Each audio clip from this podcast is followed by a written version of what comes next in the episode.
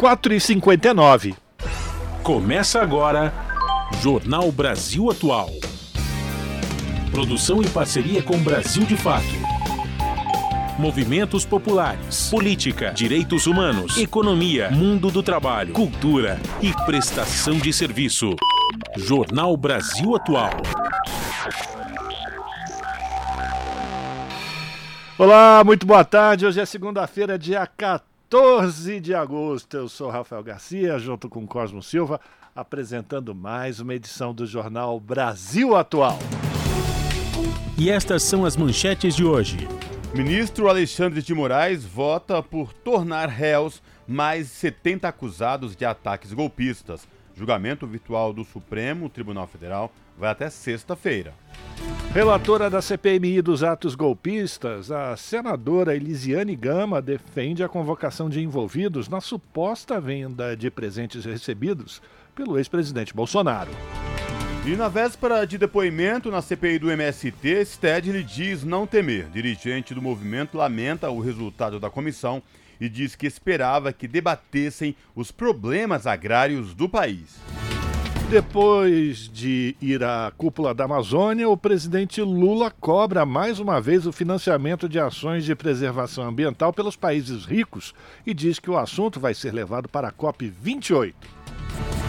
Apenas um milhão e meio de crianças no Brasil entre seis meses e cinco anos tomou ou menos duas doses da vacina contra a Covid-19. Esse número representa 11% das mais de 13 milhões de crianças nessa faixa etária. Na cerimônia de abertura do Festival de Cinema de Gramado, no Rio Grande do Sul, a ministra da Cultura defende cota para filmes brasileiros nos cinemas. E o governo sanciona a lei que institui Dia de Luta dos Trabalhadores da Cultura e estimula ações para a preservação da memória e fortalecimento da diversidade. Aplicativo é instalado sem permissão em celulares de alunos, pais e professores em São Paulo. A POSP cobre explicação do governador Tarcísio de Freitas. Javier Milei, a versão Bolsonaro na Argentina, surpreende e vence primárias para as eleições de outubro. Partido do governo tem pior desempenho peronista na história das prévias. Marcha das Margaridas deve atrair mais de 100 mil mulheres a Brasília. As atividades começam na manhã desta terça-feira.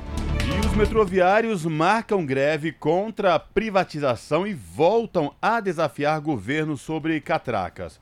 Sindicato da categoria ainda tenta acordo com representantes da empresa e do governo. Decisão sairá em assembleia à noite. São 5 horas 2 minutos horário de Brasília. Participe do Jornal Brasil Atual por meio dos nossos canais nas redes sociais. Pelo Facebook, facebook.com barra Rádio Brasil Atual. No Instagram, arroba Rádio Brasil Atual. Ou pelo Twitter, arroba RA Brasil Atual. Tem também o WhatsApp, anota o número 11 96893 7672.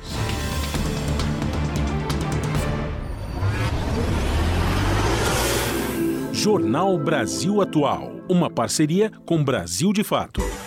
Na Rádio Brasil Atual, tempo e temperatura. A tarde desta segunda-feira, aqui na capital paulista, é de tempo totalmente nublado. Os termômetros marcam 18 graus neste momento. O ventinho tá gelado, as rajadas de vento podem atingir 25 quilômetros por hora.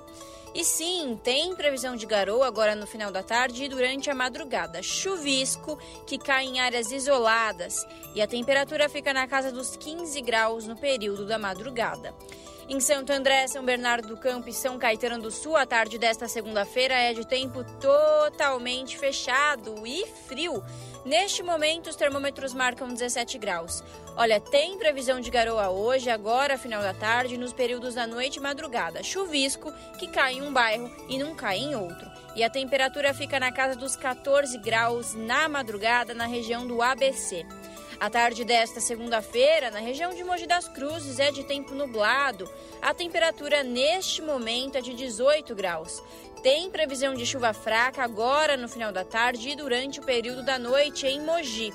Essa garoa cai em áreas isoladas e o período da madrugada terá temperatura um pouco mais baixa, na casa dos 15 graus. E em Sorocaba, a tarde desta segunda-feira também é de tempo fechado e frio. Os termômetros marcam 22 graus neste momento. Embora tempo mais fechado em Sorocaba, não tem previsão de chuva. E na madrugada, a temperatura cai mais e fica na casa dos 15 graus. Ó, no finalzinho do jornal eu volto para falar como fica o tempo nesta terça-feira. Na Rádio Brasil Atual, está na hora de dar o serviço. Vamos lá, trânsito na cidade de São Paulo, começo de semana, segundona e a CET diz que nesse momento são 219 quilômetros de ruas e avenidas monitoradas, com trânsito congestionado aqui na cidade de São Paulo. A Zona Sul apresenta o pior índice, com 65 quilômetros de lentidão. Depois temos a Zona Oeste com 58, Zona Leste 40, Zona Norte 29 e, por fim, a região central 27 quilômetros de ruas e avenidas monitoradas pela Companhia de Engenharia de Tráfego com trânsito lento e lembrando ao motorista que possui um carro com placa final 1 e 2 ou 2 que o, a circulação desses veículos estão proibidos até às 8 da noite, já entrou em vigor a operação rodízio, né? o rodízio de veículos aqui na cidade de São Paulo. Então, carros com placas finais 1 e 2 ficam proibidos de circular na cidade até às 8 da noite. Vamos saber como é que está a situação do transporte público sobre trilhos com ele, Cosmo Silva. Boa tarde, Cosmo. Boa tarde, Rafael Garcia e ouvintes do Jornal da Rádio Brasil Atual, 5 horas e 5 minutos. O metrô informa aqui, Rafael, que todas as linhas estão operando em situação de normalidade para os passageiros sem nenhuma intercorrência, as linhas azul, verde, vermelha, amarela, lilás e prata, todas em situação de tranquilidade para quem pretende pegar o metrô nesta tarde, final de tarde, aliás, de segunda-feira, dia 14. E esta mesma situação se repete nos trens da CPTM, que é a Companhia Paulista de Trens Metropolitanos, que atende aí a capital e região da Grande São Paulo, incluindo o ABC Paulista. Todas as linhas operam em situação de tranquilidade. Te deu essa informação que as linhas do metrô estão funcionando tranquilamente. Daqui a pouco a gente vem com mais informação sobre a possível greve dos metroviários amanhã. E sobre. Voltando agora à situação do serviço, a situação para quem pretende pegar as rodovias Anchieta ou imigrantes nesta tarde de segunda-feira, Rafael. Segundo a concessionária, o movimento de veículos segue tranquilo em ambas as direções do sistema Anchieta Imigrantes. Caminhões e carretas com destino a São Paulo devem utilizar o trecho de Serra da Via Anchieta. O tempo está encoberto com chuvas em pontos isolados e neblina no topo da serra, onde a visibilidade é parcial. Ainda não foi colocada em prática a operação comboio pela Polícia Rodoviária Estadual, mas de qualquer forma é preciso ter muita, muita atenção por conta da neblina, da baixa visibilidade. Estão bloqueadas as alças de acesso da Anchieta, no quilômetro 40 norte, com acesso à interligação do Planalto, no sentido imigrantes, e a alça do, de, da Imigrantes para a interligação no quilômetro 42, sentido Anchieta, e a alça de retorno do, 40, do quilômetro 40, também no sentido litoral. O sistema Anchieta Imigrantes está em operação normal, ou seja, 5 por 5 descida realizada pela pista sul da Via Anchieta e da Rodovia dos Imigrantes. Já a subida da serra acontece pela pista norte das duas rodovias, se esse é o seu caso. Olho vivo, atenção e boa viagem.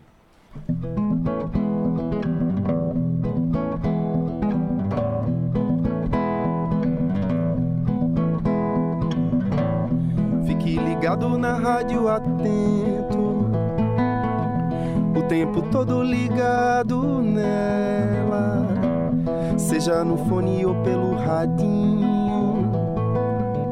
A sintonia é fina, é bela. Rádio Brasil Atual.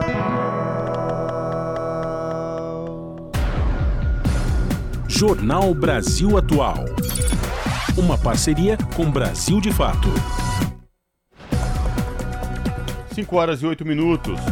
O governador de Roraima, Antônio Danarium, do PP, teve seu mandato cassado pelo Tribunal Regional Eleitoral do Estado na manhã de hoje. Ele afirmou que irá recorrer da decisão ainda no cargo. A decisão do colegiado, por quatro votos a três, foi por Denarium ter distribuído cestas básicas durante as eleições de 2022. A entrega fazia parte do programa Cestas da Família, promovido pelo governo de Denário, reeleito nas últimas eleições estaduais. A defesa do governador afirmou que ele irá recorrer ao TSE, que é o Tribunal Superior Eleitoral. Ele permanece no cargo até a decisão do órgão superior. Novas eleições serão convocadas em Roraima se o Tribunal Superior Eleitoral confirmar a sentença do TRE. Antônio Denarium deverá também pagar multa no valor de 106 mil reais. Em suas redes sociais, o governador afirmou que segue no exercício do cargo. E de volta a Brasília, depois de coordenar a cúpula da Amazônia, o presidente Lula foi mais uma vez enfático ao falar da responsabilidade dos países ricos no financiamento de ações de preservação ambiental e que o assunto vai ser levado para a COP28 no final deste ano. Quem vai trazer mais informações é a repórter Sayonara Moreno. Esse foi um dos pontos que o presidente comentou durante a live semanal Conversa com o Presidente, nesta segunda-feira.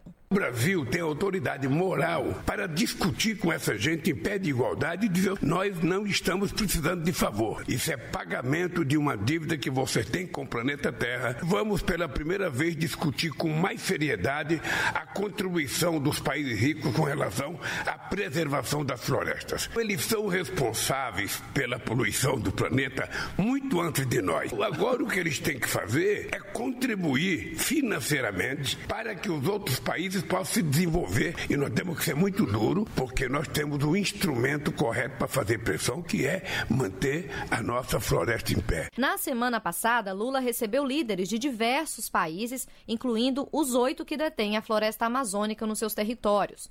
Após assinarem a Declaração de Belém, algumas entidades mencionaram a falta de ações mais concretas nesse plano conjunto. O assunto também foi mencionado pelo presidente brasileiro. Muita gente, às vezes, comentando, eu fico as pessoas achando que a gente deveria ter encontrado a solução definitiva. Não é fácil encontrar a solução definitiva porque demanda muito trabalho, muitos anos de trabalho, e porque esse encontro ele teve como condição e como pretexto a gente preparar os países que são amazônicos para a gente levar uma proposta sobre floresta para os Emirados Árabes no encontro na COP28. Ainda na live Conversa com o presidente, Lula voltou a comentar sobre as chamadas balas perdidas e as mortes de pessoas negras em comunidades do país. E muitas vezes é a própria polícia que atira. Quando a gente fala assim, as pessoas pensam que a gente é contra a polícia. Não somos contra a polícia, não. não Queremos policiais bem preparados, bem instruídos, com bastante inteligência. Agora, o que não pode é sair atirando a esmo. Na próxima semana, Lula viaja para a África do Sul, onde participa da cúpula do BRICS, o grupo composto por líderes dos países Brasil, Rússia, Índia, China e África do Sul.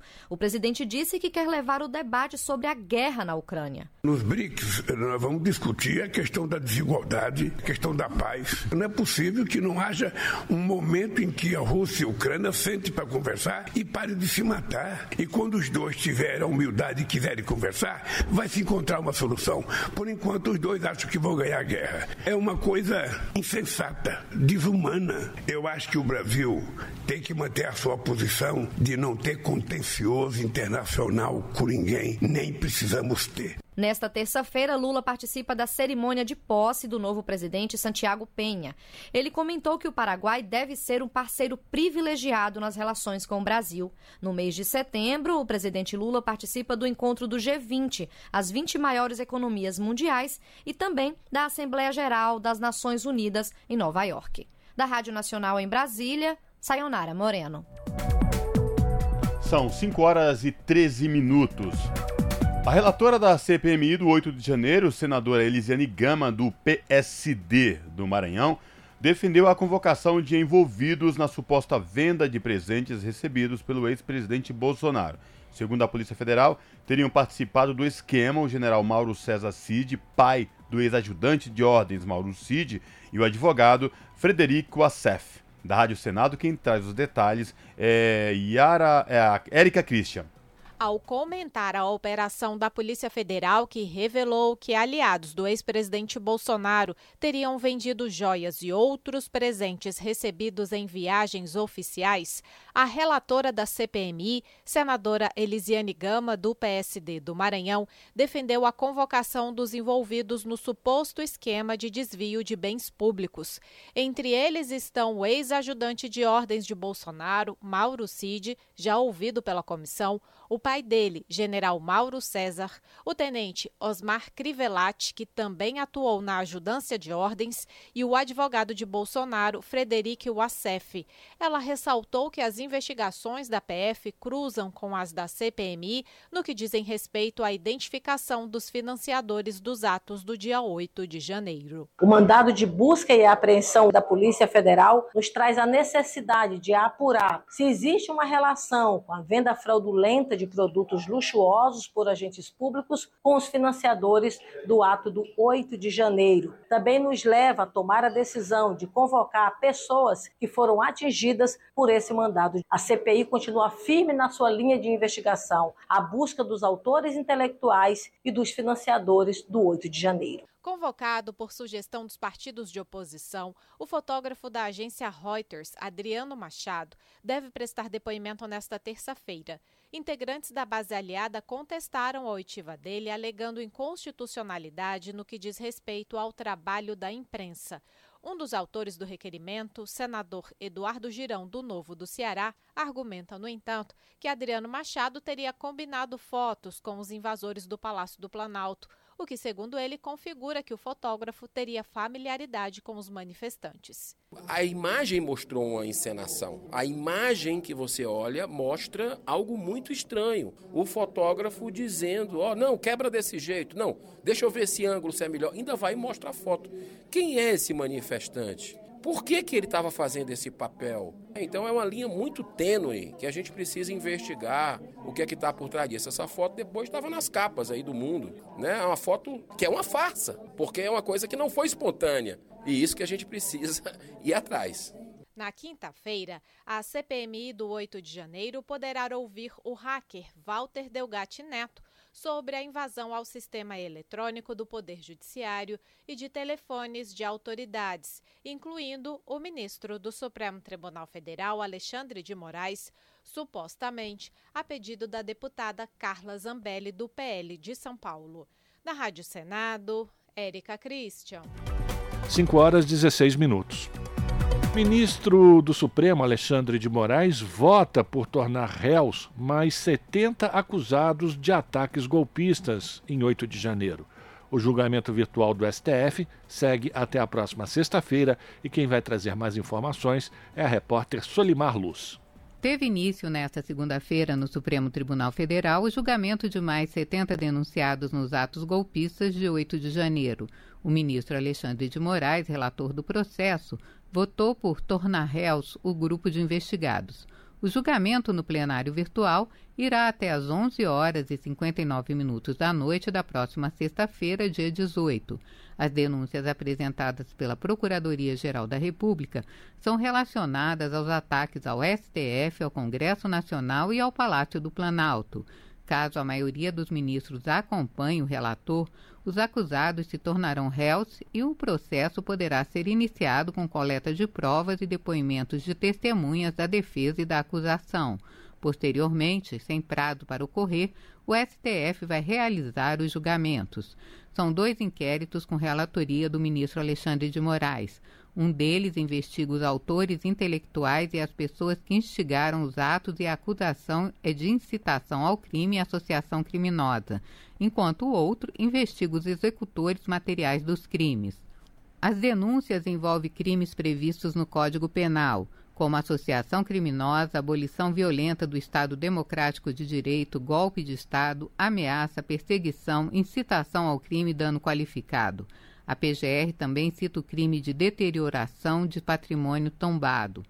Até agora, o Supremo já aceitou denúncias e transformou em réus 1.295 acusados de autoria ou participação nos atos golpistas de janeiro. Ao todo, a PGR já denunciou 1.390 pessoas. Da Rádio Nacional em Brasília, Ana Lúcia Caldas. E o nosso contato agora no Jornal da Rádio Brasil Atual é com Eduardo Maretti. O Eduardo Maretti, que é repórter do portal da Rede Brasil Atual, redebrasilatual.com.br. Olá, Maretti, tudo bem? Muito frio por aí? Deu uma esfriada. Boa tarde, Cosmo, boa tarde, ouvinte. Deu uma bela esfriada hoje, né? Parece que parece que o, A segunda-feira, os deuses não gostam muito, né? Depois de um final de semana também, não lá muito quente, mas enfim, Marete, é. começo, começo de semana, a gente sabe que teve primárias na Argentina, e é um dos destaques do portal da RBA deste início de semana. Queria que você falasse para a gente aí, você vem acompanhando, você pode falar dessas primárias argentinas realizadas ontem lá no nosso país vizinho, Marete? É, então, é, o resultado, as primárias argentinas eles realizam essa, essa, essa entre aspas, eleição, né, uma eleição prévia que vai definir aí o, quem vão ser os candidatos para disputar as eleições deles, né? E que serão em outubro agora, para definir o novo presidente argentino. Então, a questão é que é, foi uma surpresa até mesmo para a extrema-direita argentina que ganhou essa, essas prévias, né? Um candidato de extrema-direita chamado Javier Milei, né? Ele simplesmente teve 30%, cerca de cerca de é, um terço dos votos, pouco menos de um terço dos votos, né? E é uma coisa é, realmente que surpreendeu, né? E ele sozinho teve 30%. Então, sozinho porque assim, por exemplo, é, para o ouvinte entender, eles fazem as prévias, então os partidos ou as frentes é, lançam seus candidatos que disputam às vezes entre si dentro do próprio partido ou da, do bloco. Então, por exemplo, no caso do, do, dos candidatos do, do, governo, né, do governo do Alberto Fernandes, da esquerda argentina peronista, né, disputaram dois candidatos, Sérgio Massa, que é o atual ministro da Economia argentino, e Juan Grabois, que é outro candidato do peronismo. É, esses dois juntos somaram 27% aproximadamente, né? dos votos e, portanto, o partido deles ou, ou, a coligação deles ficou com, com 27, deixa eu ver aqui o, o valor exato, né? Eles ficaram com o Partido Peronista 21, 27%, né? Então, eles ficaram em terceiro lugar, porque o partido da direita, veja bem, a extrema-direita chegou em primeiro lugar com Javier Milei e a, e a direita em segundo, a direita que é ligada ao ex-presidente Maurício Macri, né? É, Patrícia Bullrich é, teve teve 21%, somando com Horácio Larreta, chegaram juntos ali com um pouco, cerca de 28%, né? Então, acontece que a questão está muito complicada ali, viu? É, porque você sabe, sabe quem é esse, esse candidato argentino que de extrema direita que chegou aí agora como líder, Cosmo? Ele, ele é um cara que defende, ele é chamado às vezes por de Bolsonaro argentino, mas o cara defende tudo que o Bolsonaro defendia, defende é contra tudo que é progressista, é contra o, diz que não existe mudança climática, que isso aí é uma invenção, né? Diz que vai, diz que vai dolarizar a economia, vai acabar com a, com a moeda argentina, vai virar tudo dólar. Uma coisa que já, foi, já até foi feita em alguns países, o Equador, por exemplo, né? E a economia do Equador é péssima para o povo lá, mas enfim, você vai dolarizar, transformar, acabar com a sua moeda, diz que vai acabar com o Banco Central argentino, enfim, é um cara maluco, assim, entende? Esse cara é o atual líder da, da ali da, do, do, processo eleitoral argentino, pra, pra, por incrível que pareça, né? Então tem gente, tem gente já muito preocupada, inclusive com o Mercosul, né? Porque se já foi difícil com o Maurício Macri, imagina com um cara como esse, né? É, o, o, o, Mercosul enfrentou grandes problemas, grandes problemas mesmo com o Bolsonaro, né? Que já começou o governo boicotando, é, é, mais do que boicotando, sabotando mesmo o Mercosul, é, e que e agora com essa questão aí da Argentina é complicado, viu, Cosmo? Mais uma vez, mais uma vez a América do Sul fazendo as suas surpresas, né? Agora, Amarete, para deixar nossos ouvintes bem antenados aqui, saber o que está acontecendo no nosso país vizinho, que é de extrema importância, são as primárias onde os partidos vão eleger os seus candidatos que irão concorrer ao pleito, à eleição presidencial em outubro. É isso, né? Neste momento. Exatamente. Então, é isso. A o, o Javier Milei ganhou em primeiro lugar para disputar pela extrema direita, né? E ele, como, como estava falando, ele, ele é o candidato que vai disputar aí o, a eleição. Depois dele ficou em segundo lugar uma, uma, uma, uma candidata chamada Patrícia Burrich, que é um nome inglês praticamente, a gente, é, e ela é da direita tradicional, ela é, ela é aliada, foi ministra do Maurício Macri, que foi o presidente argentino neoliberal aí que, que foi sucedido é, né, pelo Alberto Fernandes. E em terceiro lugar vem aí o, Sérgio Massa, que é o ministro da Economia argentino. Mas a questão é muito, é muito complicada, viu? Eu até conversei com uma, com uma, uma pessoa lá da, da uma, cientista política da Argentina que me falou que a questão, porque tem muita briga interna, né? É, a, o presidente argentino, que é o Alberto Fernandes, ele foi, ele foi muito boicotado pela própria Cristina Kirchner, porque são duas alas é, que assim que não se topam, né, ali no, na, na Argentina. Então, é, mas então assim o governo do Alberto Fernandes é considerado muito ruim, mas muito ruim mesmo, é, do ponto de vista da economia, né? Ele foi, foi, foi, foi, por meio do da, da, gestão do Alberto Fernandes que a Argentina assinou um acordo considerado suicida né, com o FMI do ano passado. Né?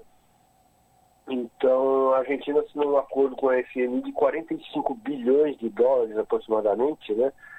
É, e esse acordo é considerado um suicida, porque a Argentina passou a dever é, 45 bilhões de dólares. Só que sem isso, a Argentina também não tem como cumprir as suas metas é, econômicas internas nem externas. A Argentina está completamente falida, a inflação está mais, mais de 100% é, ao ano.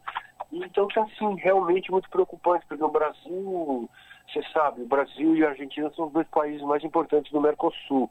Acontece que a Argentina está nessa. tem aquelas as crises da Argentina são, são quase pontuais. Tá? A Argentina está sempre em crise, né?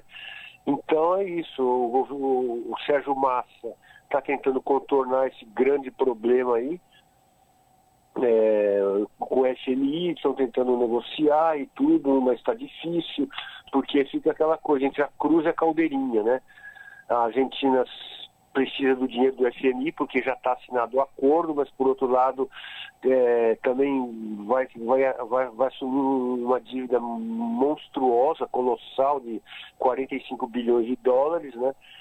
Então é, é isso, a Argentina está em grandes dificuldades e, e com isso o Mercosul volta a ficar novamente em em xeque, né? Depois de quatro anos com Bolsonaro ameaçando do lado brasileiro agora. Mas enfim, essa essa eleição, ela não é exatamente a gente está falando como se tivesse já a coisa meio já consolidada, mas na verdade não, não é bem assim porque ainda muita coisa vai acontecer, né? É verdade. Aspecto eleitoral a gente pode supor que né, que possa haver alguma alguma coisa parecida com sabe, voto útil, aquela coisa que teve no Brasil frente ampla, apesar de que né, o Maurício Macri já falou que pode ser o começo do fim da, né, do, do peronismo, né, da, do kirchnerismo, melhor dizendo, porque eles têm um verdadeiro é, tem um problema muito grave lá entre, entre o, a direita tradicional liberal e a, e a direita e a esquerda representada pela Cristina Kirchner, que,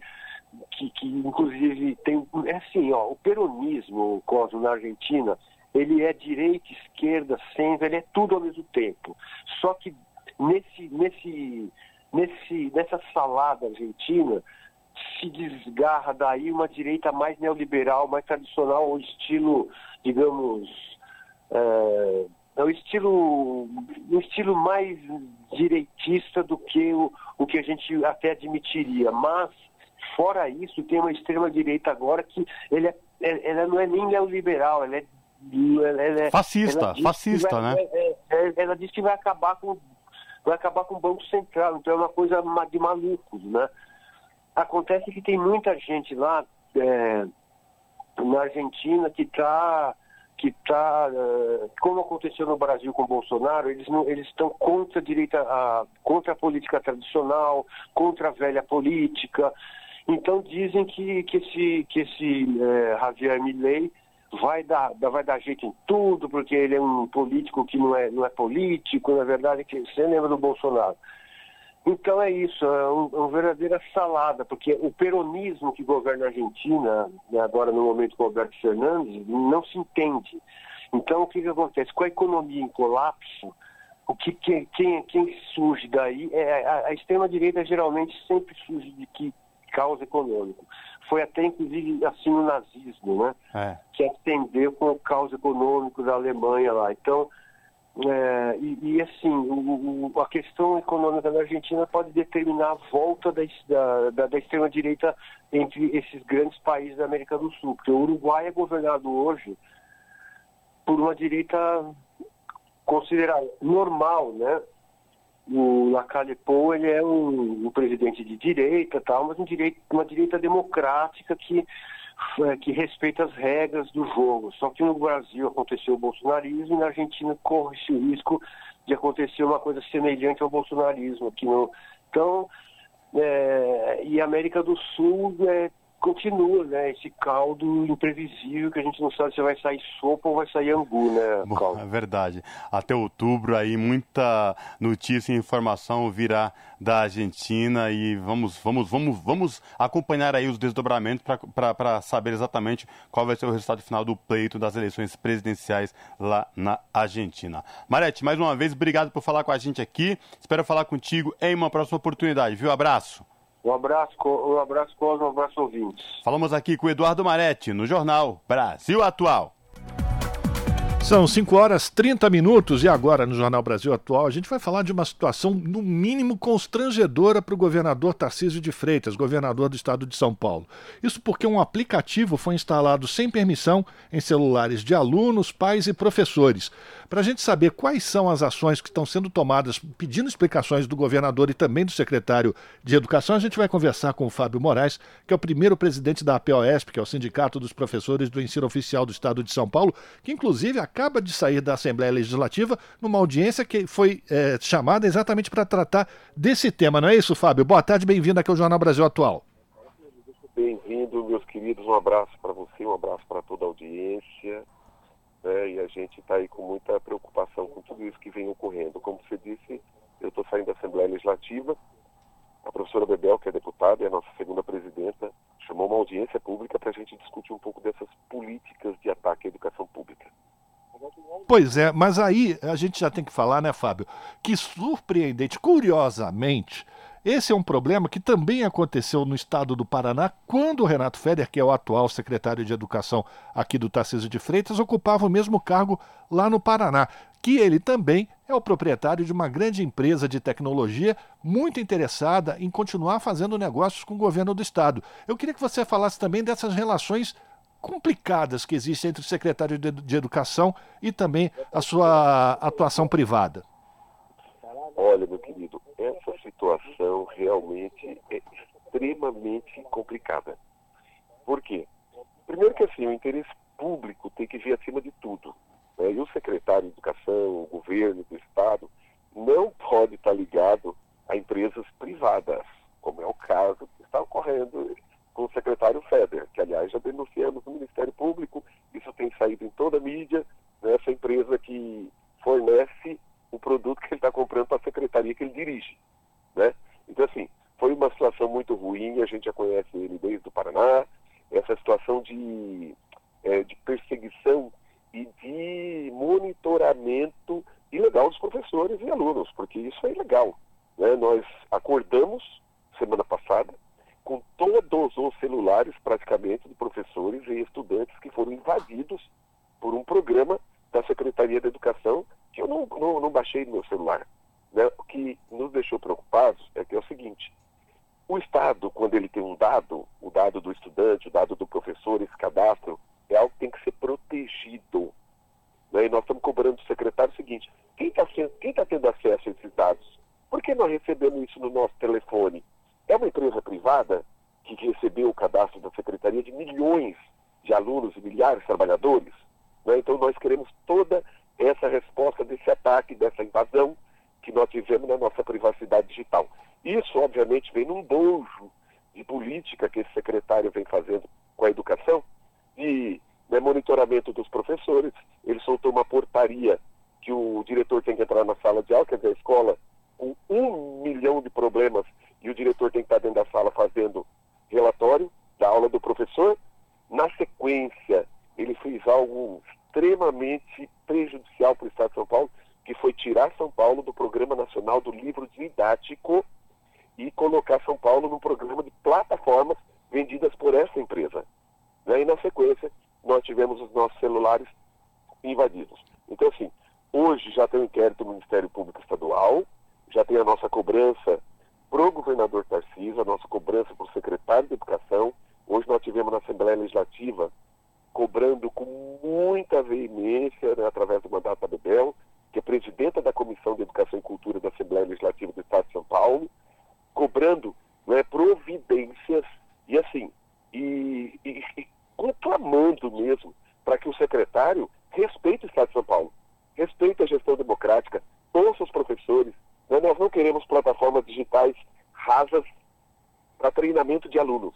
Nós queremos uma escola com pluralidade, nós queremos professores respeitados, os alunos e gestores respeitados, e nós vamos agora, no dia 16, quarta-feira, às 16 horas, fazer um grande ato na porta da Secretaria da Educação, exigindo providências imediatas em relação à escolha do livro didático, em relação à plataforma que não foi explicado ainda, que nós tivemos nossos celulares partidos digitalmente por um programa da Secretaria da Educação, e cobrando essa portaria de monitoramento físico, além do digital, o monitoramento físico do professor. Quer dizer, o professor anda, o programa está atrás dele e o diretor é obrigado a fazer relatório. Então, assim, não só a POSP, mas todas as entidades repudiam essa forma né, o secretário vem tratando da educação de São Paulo, os seus trabalhadores e os seus estudantes.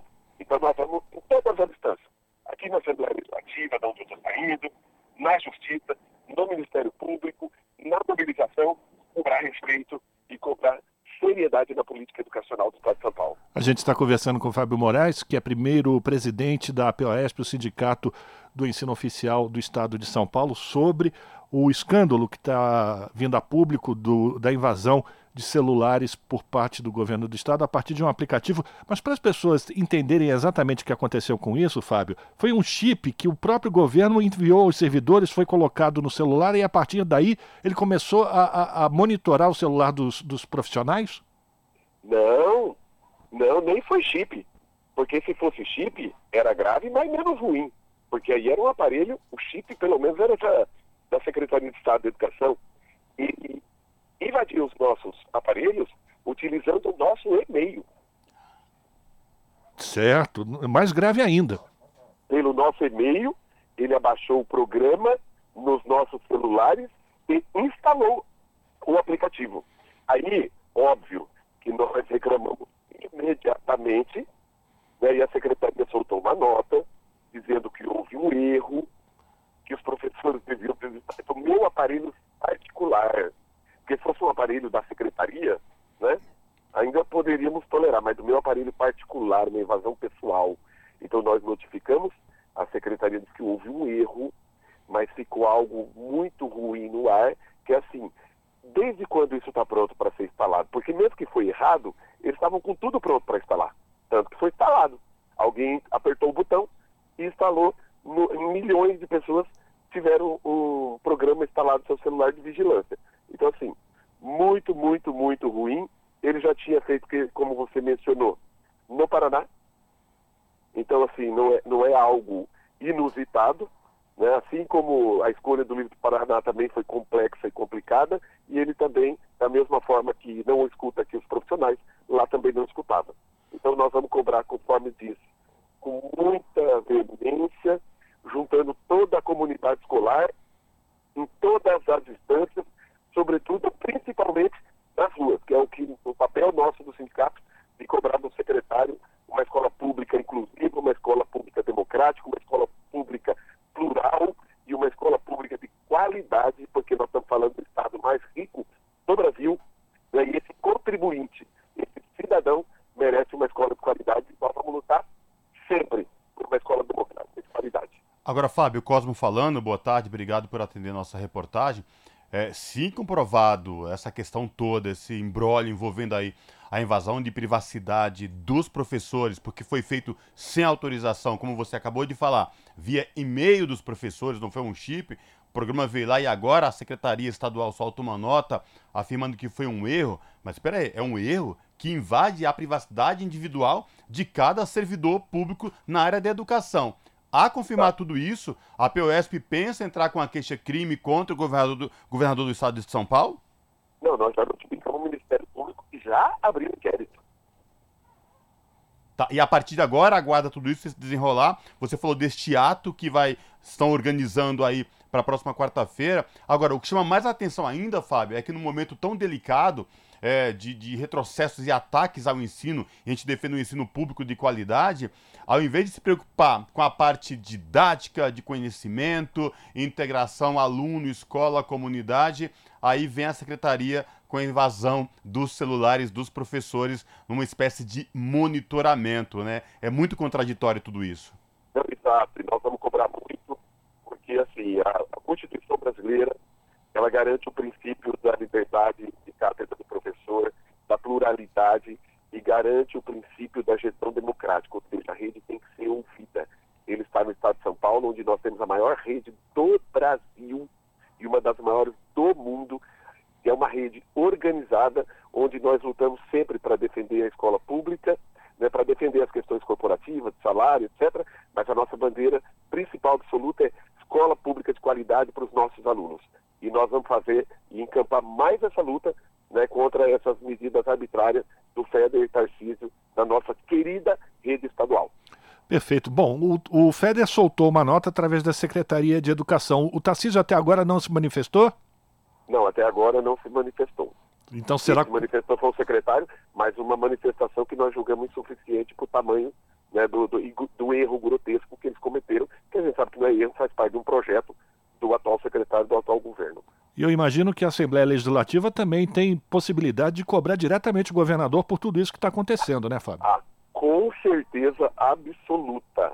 Todos os partidos parlamentares que têm compromisso com a educação, conforme disse hoje também, estavam na audiência da professora Bebel, presidenta da Comissão de Educação, nós não vamos descansar enquanto a gente não garantir né, a nossa escola plural, laica, democrática, com profissionais valorizados. Porque para além dessa invasão de privacidade do professor via esse programa uh, para uma espécie de monitoramento, tem a questão também do conflito de, de, de interesses aí, o que é público, o que é privado, envolvendo aí também o secretário de Educação aqui do estado de São Paulo, Renato Feder, né? Exato. Perfeito. É isso aí. Agradecer aqui. O público. Pois não, pois não, Fábio. Ficar no setor público e valorizar o setor público. Não cabe essa mistura. Nós somos contra né, essa invasão de, de, do setor privado no comando do setor público. Agradecer aqui a participação do Fábio Moraes, que é o primeiro presidente da APOESP, o Sindicato dos Professores do Ensino Oficial do Estado de São Paulo, que hoje participou de uma assembleia também, de uma, de uma audiência na Assembleia Legislativa do Estado de São Paulo, e já convocando a categoria pais e alunos para participarem de um ato de protesto, de repúdio dessa atitude realizada pela Secretaria de Educação, comandado pelo FEDER, né, que é o secretário de Educação do Estado de São Paulo, que invadiu celulares privados, particulares de professores, de alunos, de pais e instalou um, um sistema de monitoramento. Fábio, agradeço aqui a tua participação. Então, quarta-feira, a partir de que horas, em frente à Secretaria de Estado da Educação, lá na Praça da República? Meu querido, eu que agradeço. Quarta-feira, às 16 horas, na Praça da República, nós vamos trazer gente do Estado inteiro e cobrar com muita força né, contra essas medidas de vigilância e por uma escola democrática e plural. Um abraço para você, Fábio. Boa manifestação. A gente vai estar também acompanhando e sempre trazendo as informações para a população de São Paulo. Um forte abraço. Forte abraço, um abraço para toda a audiência e vamos todo mundo junto lutar por educação pública de qualidade. Muito obrigado. Um abraço. Conversamos com Fábio Moraes, primeiro presidente da POSP, aqui no Jornal Brasil Atual. Jornal Brasil Atual.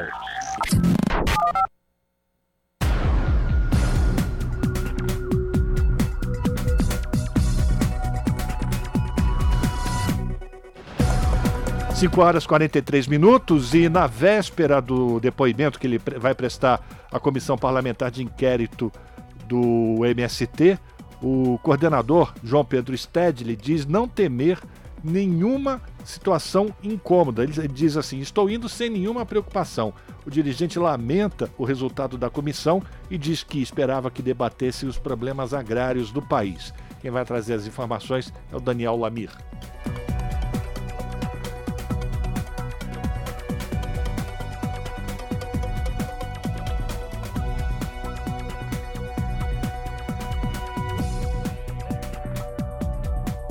Nesta terça, dia 15, a CPI que investiga o MST receberá João Pedro Stedley, fundador e dirigente nacional do movimento. Ele prestará depoimento na condição de convocado aos deputados federais que integram o colegiado. Em entrevista ao Brasil de Fato, Stedley afirmou que vai à CPI, nas palavras dele, sem nenhuma preocupação ele disse que está tranquilo e sereno para defender os interesses da reforma agrária e do povo brasileiro. O depoimento de Stedley deve ser o ápice da comissão, que teve sua primeira sessão em 23 de maio deste ano. Três meses depois, a CPI, formada majoritariamente por parlamentares de extrema-direita, tenta chamar a atenção da opinião pública. Por outro lado, outros dois assuntos permanecem em alta na opinião pública. Um é a CPI que investiga os atos golpistas de 8 de janeiro deste ano. Outros são as investigações dos casos de corrupção de pessoas ligadas ao ex-presidente Jair Bolsonaro do PL.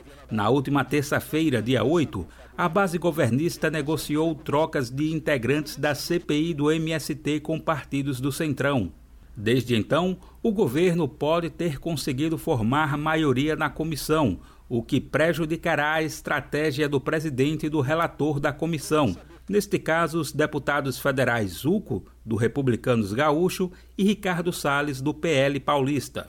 As trocas envolvem os partidos União Brasil, MDB, PP e Republicanos. Na entrevista, o repórter Igor Carvalho, do Brasil de Fato, perguntou sobre o que João Pedro Stedley espera do depoimento na CPI. Eu estou indo sem nenhuma preocupação.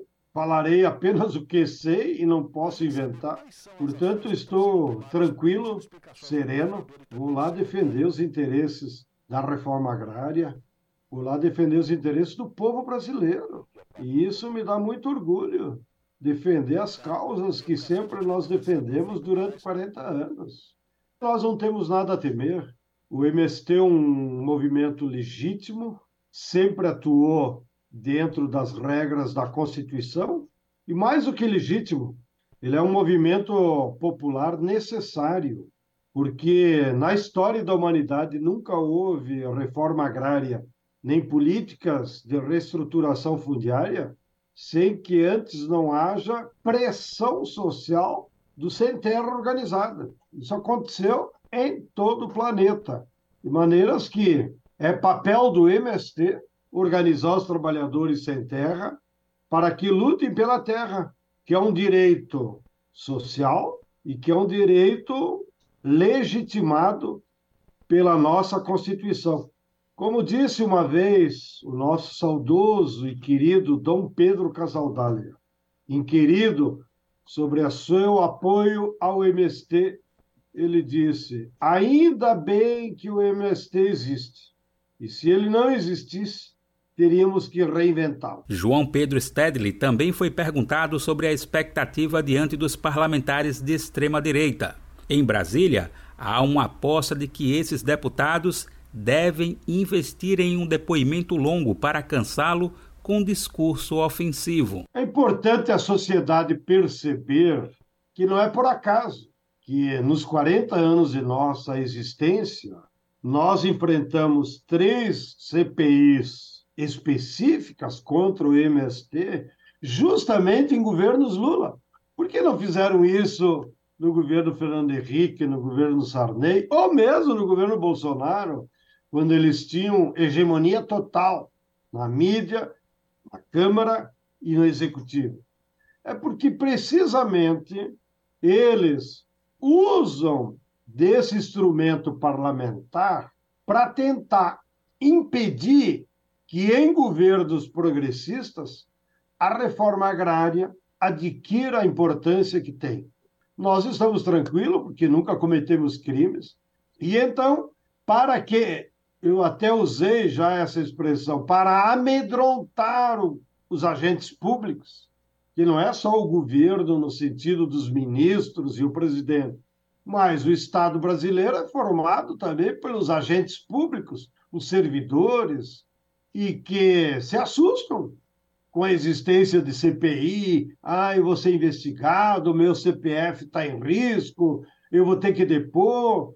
Nós já acompanhamos nas três CPIs muita gente que não tinha nada a temer, não cometeu nenhum problema, porém, o simples fato de ser convocado ou citado pela imprensa que seriam convocados já coloca em pane, porque as pessoas têm lá a sua psique, têm a sua trajetória e não necessariamente estão preparadas, digamos, para essa execração pública que são submetidas quando vão lá e perante as televisões, transmissão direta, são submetidas a, a todo tipo de, eu diria até de humilhação, porque o deputado se transforma num inquisidor e pode usar todas as prerrogativas que quiser para intimidar, ameaçar e ofender, como nós temos assistido nesses três meses. As pessoas que foram lá têm que ter muito sangue frio, porque alguns deputados da extrema-direita abusam, deixam de ter posturas uh, civilizatórias, ofendem, para ver se as pessoas reagem de uma forma intempestiva e, com isso, eles possam, quem sabe, é, tomar alguma outra medida é, que prejudique ainda mais a pessoa. Então, por mim, quanto mais demorar, melhor. Tenho problema nenhum em ficar lá 5, 10 horas. Nós estamos acostumados, inclusive, nos nossos cursos de questão agrária, são cursos de três, quatro, cinco dias, às vezes uma semana, às vezes um mês, até temos cursos que prolongam um mês de questão agrária, de maneiras que eu não estarei nem um pouco preocupado com o tempo. Na entrevista, João Pedro Stedley também foi perguntado sobre qual análise faz da CPI até o momento. Sinceramente, eu esperava que a CPI pudesse, inclusive, ser um fórum de debates sobre os verdadeiros problemas agrários do nosso país. Porque, mesmo que lá na composição da Câmara dos Deputados houvessem, como é natural, uma bancada de extrema-direita, uma bancada de direita, uma bancada de centro e a bancada da esquerda, e que, obviamente, cada uma dessas bancadas tem olhares diferentes para analisar a questão agrária brasileira, mas a nossa militância esperava honestidade para que os deputados, cumprindo o seu mandato para o qual foram, foram eleitos, pudessem então se debruçar e procurassem analisar quais são os problemas que a sociedade brasileira tem no meio rural. Quem são os responsáveis por esses problemas? E quais são as soluções? Bom, o MST é parte da realidade agrária. Podemos criticá-lo ou apoiá-lo, que é natural, mas ele existe e faz parte dessa realidade agrária, da qual nós, como militantes do MST, nos propomos a enfrentar os problemas agrários e apresentar soluções que é a nossa proposta de reforma agrária popular, em que o sem terra tem um direito consagrado na Constituição de ter acesso à terra, em que nós possamos utilizar a terra com uma nova função social. Nós queremos ter acesso à terra para que os trabalhadores possam produzir alimentos saudáveis para todo o povo. Daí a expressão reforma agrária popular. Não é mais uma reforma agrária camponesa para atender apenas quem trabalha na terra. Nesses três meses, nós não vimos nada disso. Por quê? Porque a bancada de extrema-direita, que nem sequer representa os interesses da Frente Parlamentar Ruralista, se dedicou apenas a transformar aquilo num circo para fazer todo tipo de estripulia, como nós dizemos no interior, criar factoides apenas, sem nenhuma base real, e colocar aquelas agressões em suas redes sociais que nem sequer extrapolaram a sua bolha. De maneiras que, inclusive, nos surpreendeu de forma positiva que a própria imprensa burguesa, ou imprensa corporativa, como os jornalistas dizem, se comportou com honestidade e, durante todos esses três meses, ficou denunciando essa, esse maniqueísmo, essas manipulações que os deputados de extrema-direita ficaram fazendo sem nenhuma objetividade, sem procurar analisar de fato o que está acontecendo no campo, quais são os problemas, quais são as suas causas e quais são as soluções. A entrevista também pode ser conferida no site brasildefato.com.br. Do Recife, da Rádio Brasil de Fato, com reportagem de Igor Carvalho. Locução Daniel Lamir. Jornal, Jornal Brasil, Brasil Atual. Jornal Brasil Atual, agora 5 horas e 55 minutos. Este 14 de agosto é o primeiro Dia Nacional de Conscientização sobre a Paternidade Responsável e o repórter Luiz Cláudio Canuto tem mais detalhes sobre a nova lei que foi sancionada recentemente. O dia 14 de agosto, o primeiro Dia Nacional de Conscientização sobre a Paternidade Responsável. A lei foi sancionada um mês atrás pelo presidente da República em exercício, Geraldo Alckmin. A proposta do Executivo, de 2021, foi aprovada no plenário da Câmara com relatório da ex-deputada doutora Soraya Manato, do PTB do Espírito Santo, que substituiu, na nova legislatura, a ex-deputada Elisiane Bayer, do Republicanos do Rio Grande do Sul, na relatoria. A deputada Laura Carneiro, do PSD do Rio de Janeiro, integrante da Frente Parlamentar Mista de Promoção e Defesa dos Direitos da Criança e do Adolescente, afirma que a data pretende sensibilizar para os direitos, as responsabilidades e compromissos com a família, por meio de conceitos de ética de uma paternidade responsável. Apenas no primeiro semestre do ano passado, mais de 100 mil crianças brasileiras foram registradas sem o nome do pai na certidão de nascimento, segundo dados dos cartórios de registro civil. Isso representa 6,5% dos nascidos no país. A deputada acredita que esse é um problema quase cultural no Brasil, mas que pode ser atenuado por meio de campanhas educativas que expliquem aos pais os benefícios para para a criança quando tem o registro paterno. A questão específica do registro, que pode ser muito, tem que ser muito simples se registrar, tem que ser muito acessível, tem que ser gratuito, tem que o, o registro tem que ir naquelas áreas onde o acesso é remoto, para que aí sim a gente de alguma maneira facilite para os pais e acabe cobrando deles essas ações. E como é que você cobra? Né, se você tiver convênios com as maternidades, com os hospitais, com as organizações não governamentais que fazem esse trabalho, provavelmente o pai vai tomar consciência da importância de registrar os seus filhos. Por exemplo, a questão da penalização, se eventualmente esse pai é negligente. Isso é uma coisa que a gente pode pensar é porque somos, afinal, isso aqui é o parlamento, a gente pode pensar numa construção legislativa que trate desse tema. Laura Carneiro lembra que o artigo 226 da Constituição estabelece que a família é a base da sociedade e tem especial proteção do Estado. E o parágrafo 7 traz o princípio da paternidade responsável e diz que o planejamento familiar é livre decisão do casal, competindo ao Estado propiciar recursos educacionais e científicos para o exercício desse direito. O texto original, ainda no governo Bolsonaro, estabelecia a data de 15 de maio, mas para não ser ofuscado pelo Dia das Mães, por sugestão do próprio Poder Executivo, a data passou a ser 14 14 de agosto, para ressaltar a importância da paternidade responsável próximo ao Dia dos Pais e conscientizar a sociedade a respeito dos direitos, deveres e obrigações que decorrem dos vínculos paterno-filiais, fortalecendo assim os vínculos familiares. Da Rádio Câmara de Brasília, Luiz Cláudio Canuto. 5 horas e 58 minutos.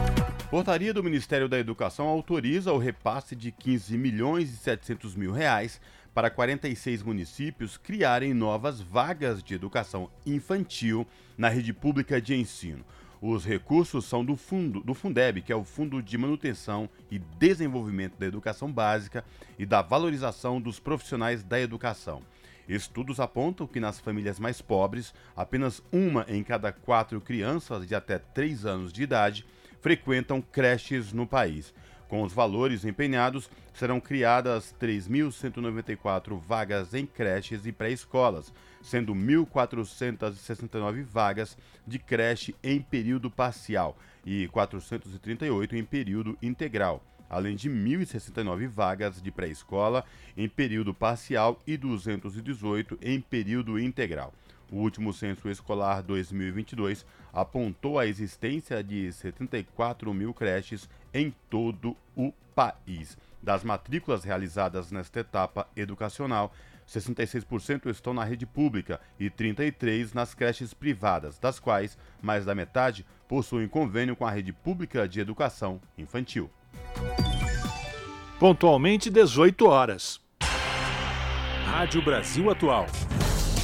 Para sugestões e comentários, entre em contato conosco por e-mail redação@jornalbrasilatual.com.br ou WhatsApp DDD 11 96893 7672. Acompanhe a nossa programação também pelo site redebrasilatual.com.br.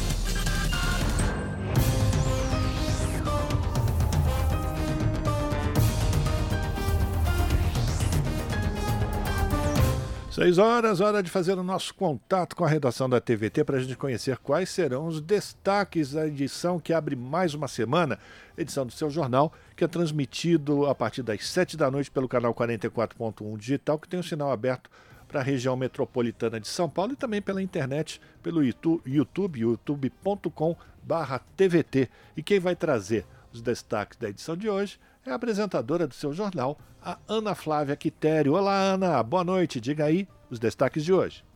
Olá, Rafa, Cosmo e Fábio. Uma excelente semana para todos nós. Uma ótima segunda-feira para vocês e para todos os ouvintes da Rádio Brasil Atual. E vamos aos destaques do início desta semana aqui no seu jornal. Aproveito né, para os, fazer os meus desejos de todas as segundas-feiras, por dias tranquilos, dias de paz, com muita sabedoria para todos nós, muito amor nos nossos corações também, né, porque às vezes a gente acorda. A gente já tem um dia todo pela frente, já se depara com notícias que nos entristece, ou até mesmo fatos e momentos das nossas vidas que não andam, né, nos trilhos como nós queríamos, mas só para desejar que esses dias sejam batalhas vencidas para vocês, para mim, para nós, não é mesmo? Por dias melhores. E bora lá, é para os nossos destaques. Hoje começando a falar que professores, pais, alunos e parlamentares seguem na movimentação para denunciar a instalação do aplicativo Minha Escola em seus telefones sem autorização. Nós já demos notícias sobre isso na semana passada, inclusive falamos com professores a respeito dessa situação. É, isso aconteceu na semana, na última semana, e o aplicativo do nada ele apareceu nos celulares, né? De quem pertence à rede estadual de ensino, sem que as pessoas tivessem baixado o app. Então, ou seja, pais, alunos e professores tiveram ali, né, uma violação. E a Federação PT, PCdoB, PV na LESP, eles querem que o Ministério Público investigue esse caso. E a POSP colocou o jurídico à disposição, então, para os professores e alunos que se sentirem lesados. Lembrando que isso é uma violação, tem sim que ser investigado, não com a desculpinha e aceitar a desculpinha que foi da, dado pela Secretaria de Educação de que houve um erro né, do sistema enquanto havia sido feito um teste. Não, né, gente? Isso não pode acontecer. E o Supremo Tribunal Federal retomou na última sexta-feira o julgamento sobre a legalidade do contrato de concessão do corredor de ônibus elétricos entre o ABC e a capital paulista. Em 2019, então, o governador João Dória ele ampliou a concessão do transporte público na região para a empresa Next Mobilidade por um valor total de 22,6 bilhões de reais, sem abrir processo de licitação, motivando o pedido de ação direta de inconstitucionalidade. E para fechar o nosso jornal, né, os destaques, é, a gente eu mencionei sobre dias melhores, né? A gente que acorda com notícias pesadas também. Nós deparamos no último final de semana com uma triste notícia de mais uma criança sendo vítima da bala perdida no Rio de Janeiro. E o Instituto Fogo Cruzado ele lançou uma plataforma que se chama Futuro Exterminado, em que chama atenção para a violência armada que atinge crianças e adolescentes na região metropolitana do Rio. Os dados buscam subsidiar políticas públicas de enfrentamento e também prevenção.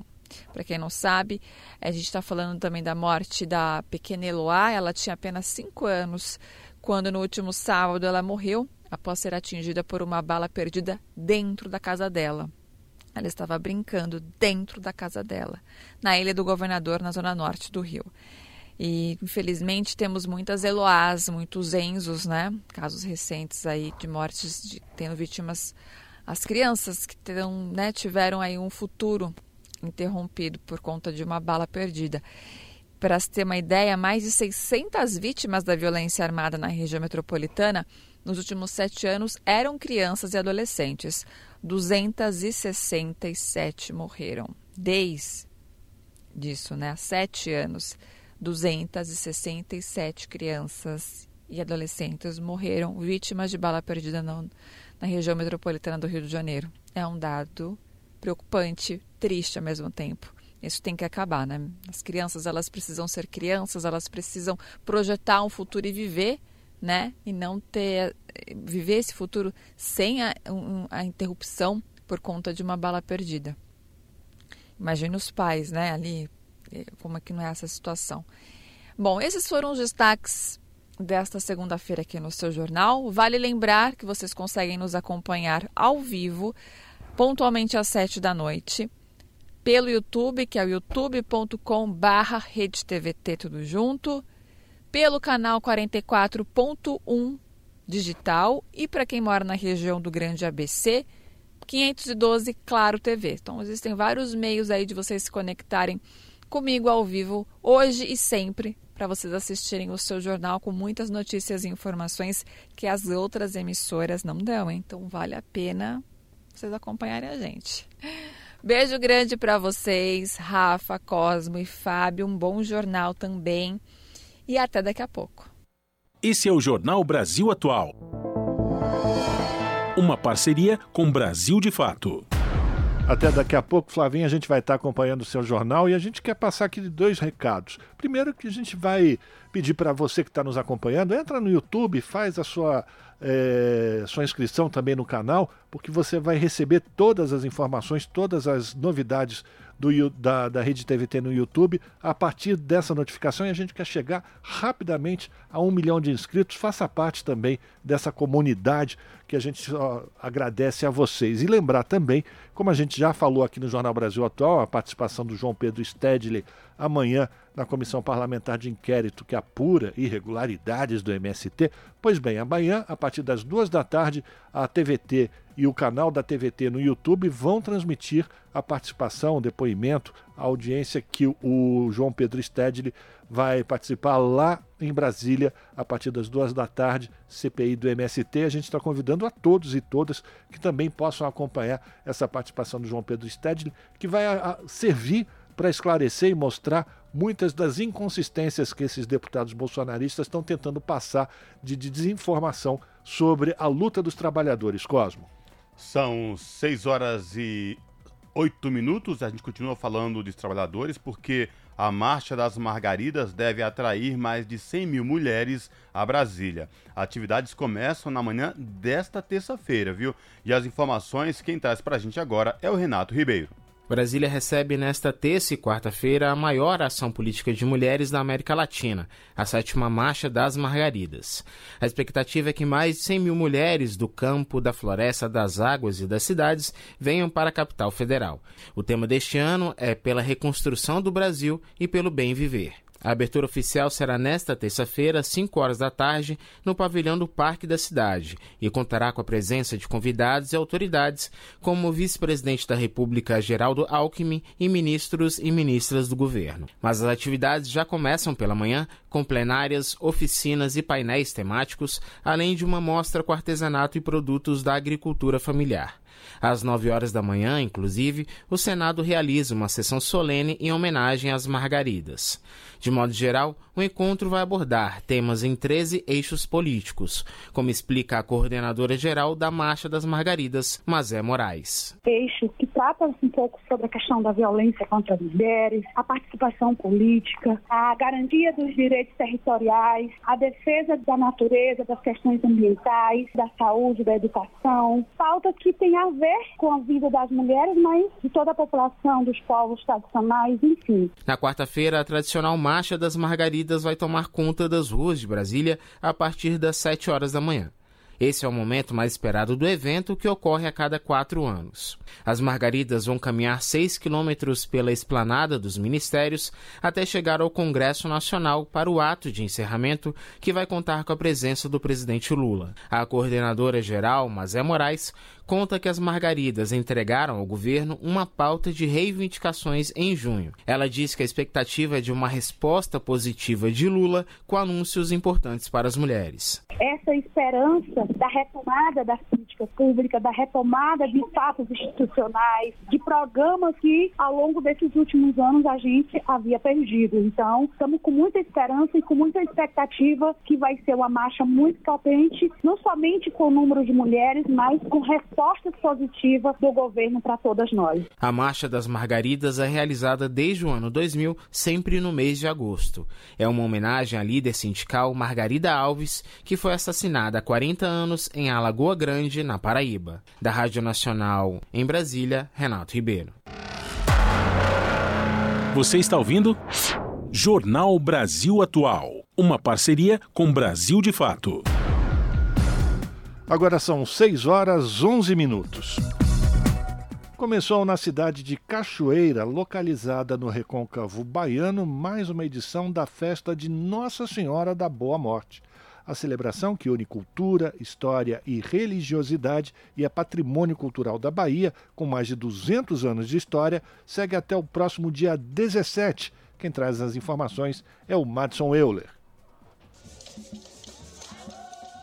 Exposição, Feira do Empreendedorismo Negro, Feira de Artesanato e Rodas de Samba também acontecem junto com a programação religiosa. Além de cultuar a Santa Católica, a festa reverencia o trabalho e a importância da Irmandade de Nossa Senhora da Boa Morte para a cultura e história do povo baiano, atraindo turistas de todo o país.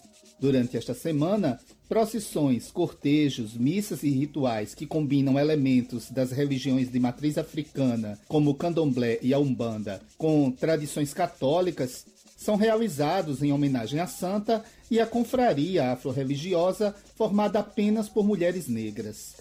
Nesse domingo, aconteceu o cortejo noturno que levou a imagem da santa até a Igreja do Rosário, onde foi celebrada a tradicional missa das Irmãs Falecidas, que homenageia as mulheres que já contribuíram com o trabalho da Irmandade, e finalizando com a Ceia Branca, que reúne as irmãs na sede da entidade.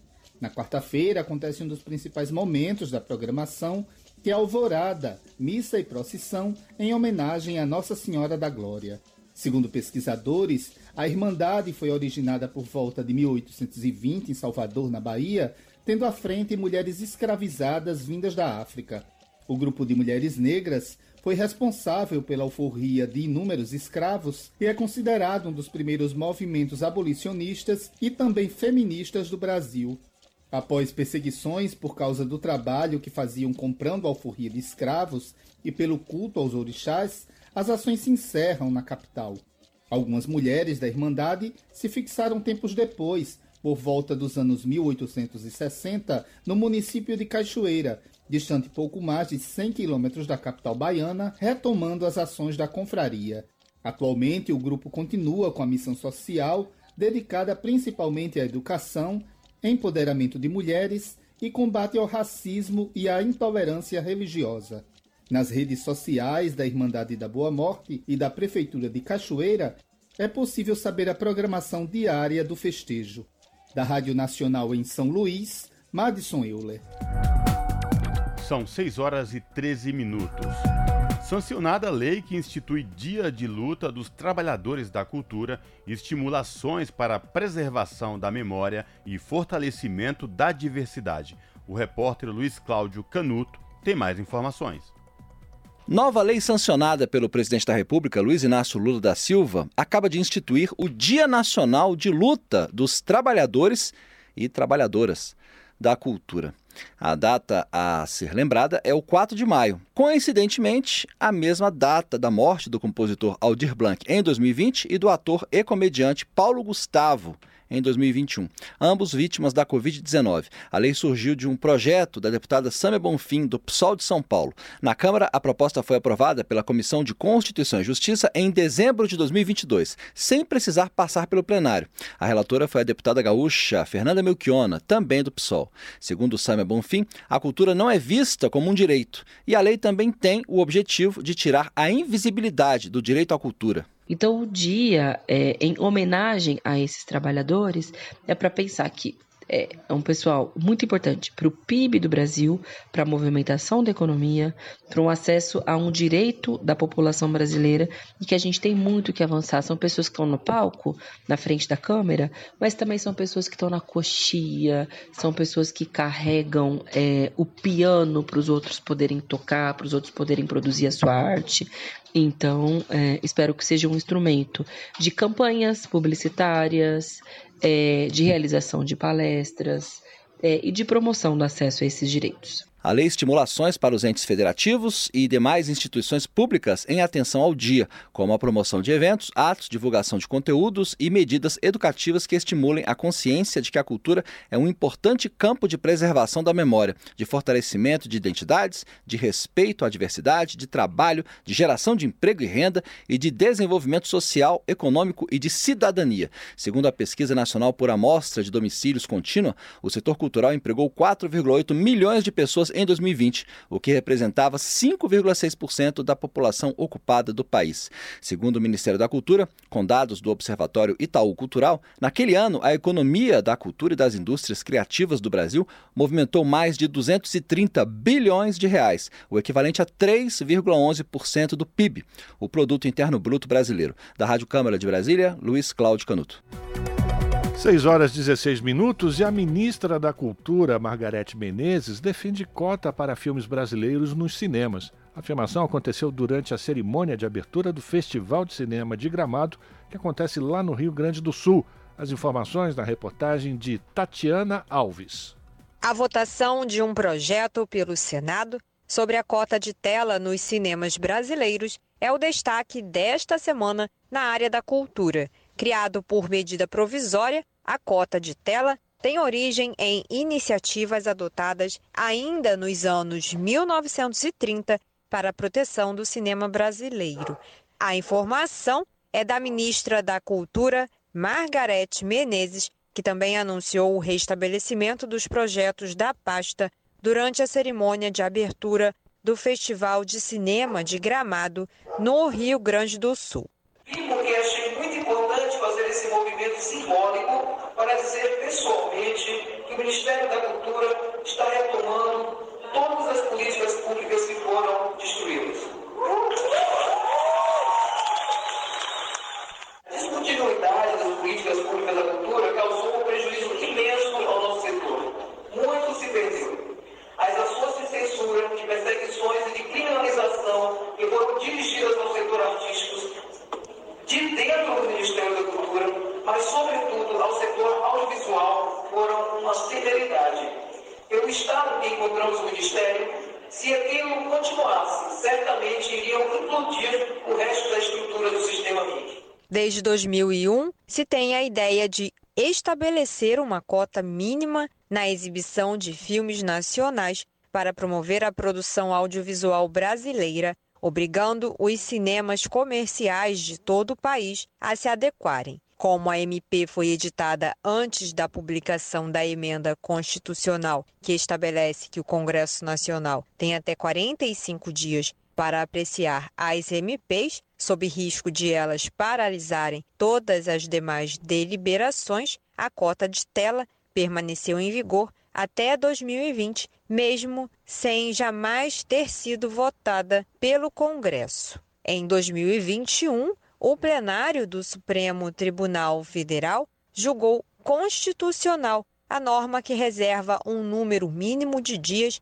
para a exibição de filmes nacionais nos cinemas brasileiros e também a determinação de que 5% dos programas culturais, artísticos e jornalísticos sejam produzidos no município para o qual foram outorgados os serviços de transmissão de rádio e TV. Para a ministra Margarete Menezes, o restabelecimento da cota de tela faz parte das ações que o governo federal vem propondo e executando para o fortalecimento econômico do setor cultural, o que inclui também iniciativas para regulamentar os serviços de vídeo sob demanda, que compreende o fornecimento de conteúdos audiovisuais por plataformas digitais. Com informações da Agência Brasil, da Rádio Nacional no Rio de Janeiro, Tatiana Alves.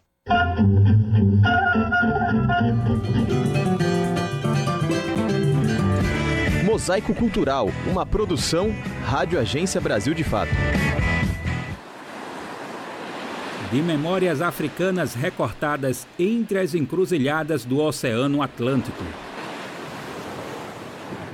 Ou de novos saberes e fazeres trançados aqui no continente americano. Religação após a diáspora. Com essa ideia, o sacerdote, professor e escritor Oluoa Delonães Solar pesquisa um dos conhecimentos ancestrais intercalados pela colonialidade no Brasil. É a chamada Sociedade do Céu, ou Ebelrum, a crença de uma sociedade de amigos e familiares espirituais ligada ao plano terrestre, o Ebeaie. Dentro da diversidade de culturas dos povos do continente africano, o Ebelrum faz parte do Ifá, no sistema de crenças do povo iorubá. Apesar da presença em terras brasileiras desde o período colonial, Oluoa Delonã Solar aponta apagamentos conceituais sobre o tema. Eu penso que a sociedade do céu, Ebeldum, ficou talvez esquecida, ou ela se perdeu no tempo, ou as pessoas que sabiam dessa tecnologia ancestral é, morreram e não passaram nenhum conhecimento, não transmitiram nenhum conhecimento. A crença em Ebeorum é fundamentada por pactos entre as pessoas na Terra e sua respectiva sociedade de amigos e familiares no plano espiritual. Apesar dos impactos nas memórias, Oluoa Delonã Solar afirma que o culto a Ebeorum está presente no Brasil há mais de 200 anos com os cultos aos orixás, mas, de acordo com ele, foi apenas na segunda metade do século passado que a conceituação sobre o tema ganhou força novamente em terras brasileiras. Desde os anos 60, quando os africanos começaram a relacionar com o Brasil através do comércio de obi e outras, outras especiarias, você tem aí uma retomada e a entrada de novos cultos de origem africana e urubá, especificamente no Brasil. E um desses cultos é Beorum. Entre séculos de relações e décadas de conceituações, a busca sobre Ebreorum cresceu nos últimos anos nas redes sociais. De acordo com Oluoa Delonã Solar, há informações que nem sempre são precisas ou confiáveis sobre o assunto na internet. Yanifai Fakemi vive em Salvador, na Bahia.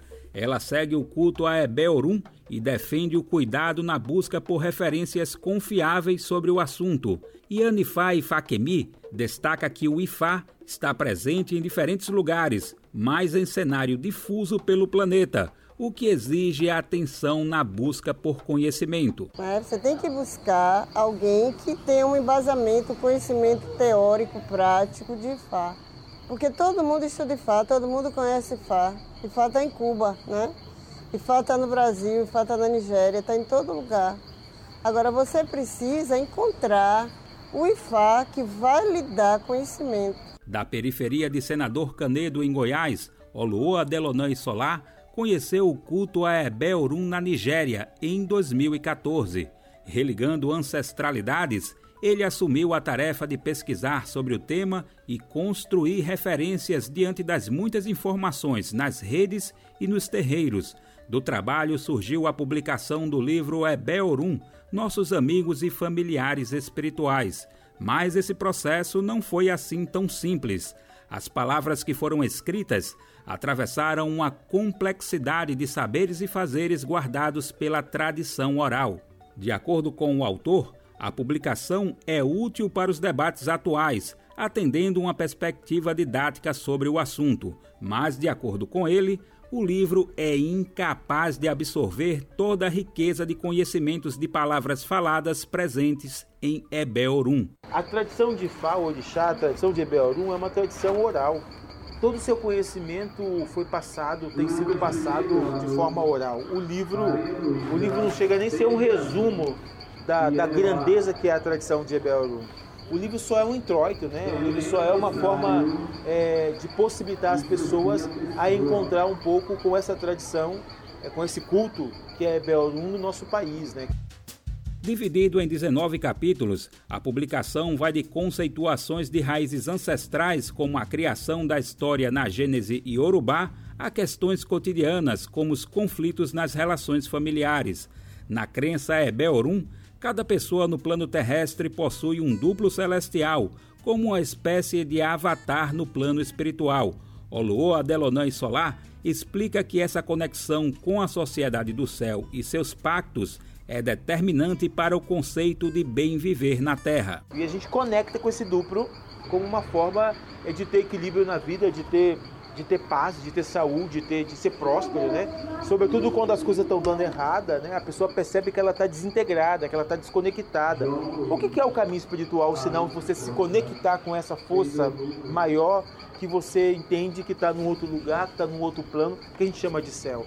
Consciente ou não do conceito, para o Luoa Delonã Solar, o Brasil manteve relações que alimentaram o culto a Ebeorum em um trânsito permanente entre outras crenças. O Brasil está impregnado de reminiscências, né, de, de possibilidades que, que demonstram que esse culto já esteve por aqui, que esse culto já foi praticado na nossa terra e que esse culto, de alguma forma, foi sendo recriado através da tradição dos herês da Umbanda, através da tradição dos herês do Candomblé, através da, do que a gente chama é, no tambor de mina das tobosse, né?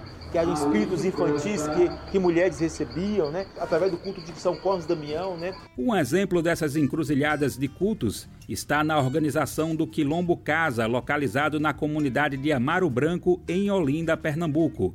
Elaine Una, cofundadora do grupo, destaca a importância do trabalho de Oluoa Delonã e Solar, ela afirma que o Quilombo Casa foi fundado por jovens que pretendem afirmar suas raízes ancestrais. Por isso, conectam a ciência do Ifá com a Jurema Sagrada, de origem indígena, tendo o bem viver como uma liga transcultural. Com esse desejo latente, há alguns anos atrás, a gente conhece o babá Adelonã Xolá, da família Ololá, e vê, percebe, sente que dentro da vida dele, da prática e da sua expansão com o culto Ifá, ele consegue compreender a nossa terra Pernambuco a partir da ciência da terra, das folhas, que é a Jurema. E aí a gente pensa, não, precisamos fazer essa confluência, a gente precisa fazer essa confluência acontecer. Com a participação do Quilombo Casa, o livro Ebeorum Nossos Amigos e Familiares Espirituais foi lançado no Recife e está disponível para compras pela internet. Do Recife, da Rádio Brasil de Fato, com reportagem de Daniel Lamir e Pedro Estropaçolas. Locução: Daniel Lamir. Na Rádio Brasil Atual. Tempo e temperatura. na região da capital paulista, a terça-feira será de tempo nublado, o sol não aparece, a temperatura será um pouco mais alta comparada com a segunda-feira, mas ainda será um dia predominantemente frio e com ventinho gelado. Tem previsão de chuvisco no período da tarde, com temperatura máxima de 24 graus e mínima de 15 graus. Nas regiões de Santo André, São Bernardo do Campo e São Caetano do Sul, a terça-feira também será de tempo nublado. A temperatura dá uma leve subida e não se descarta previsão de garoa no período da manhã e da tarde, com temperatura máxima de 23 graus na região do ABC Paulista e mínima de 14 graus. Em Mogi das Cruzes, a terça-feira também continua com o tempo mais nublado, sem chance de aberturas para o sol. A temperatura sobe levemente, mas o que predomina é o friozinho. Tem previsão de chuvisco no período da tarde, com máxima de 24 graus e mínima de 15 graus.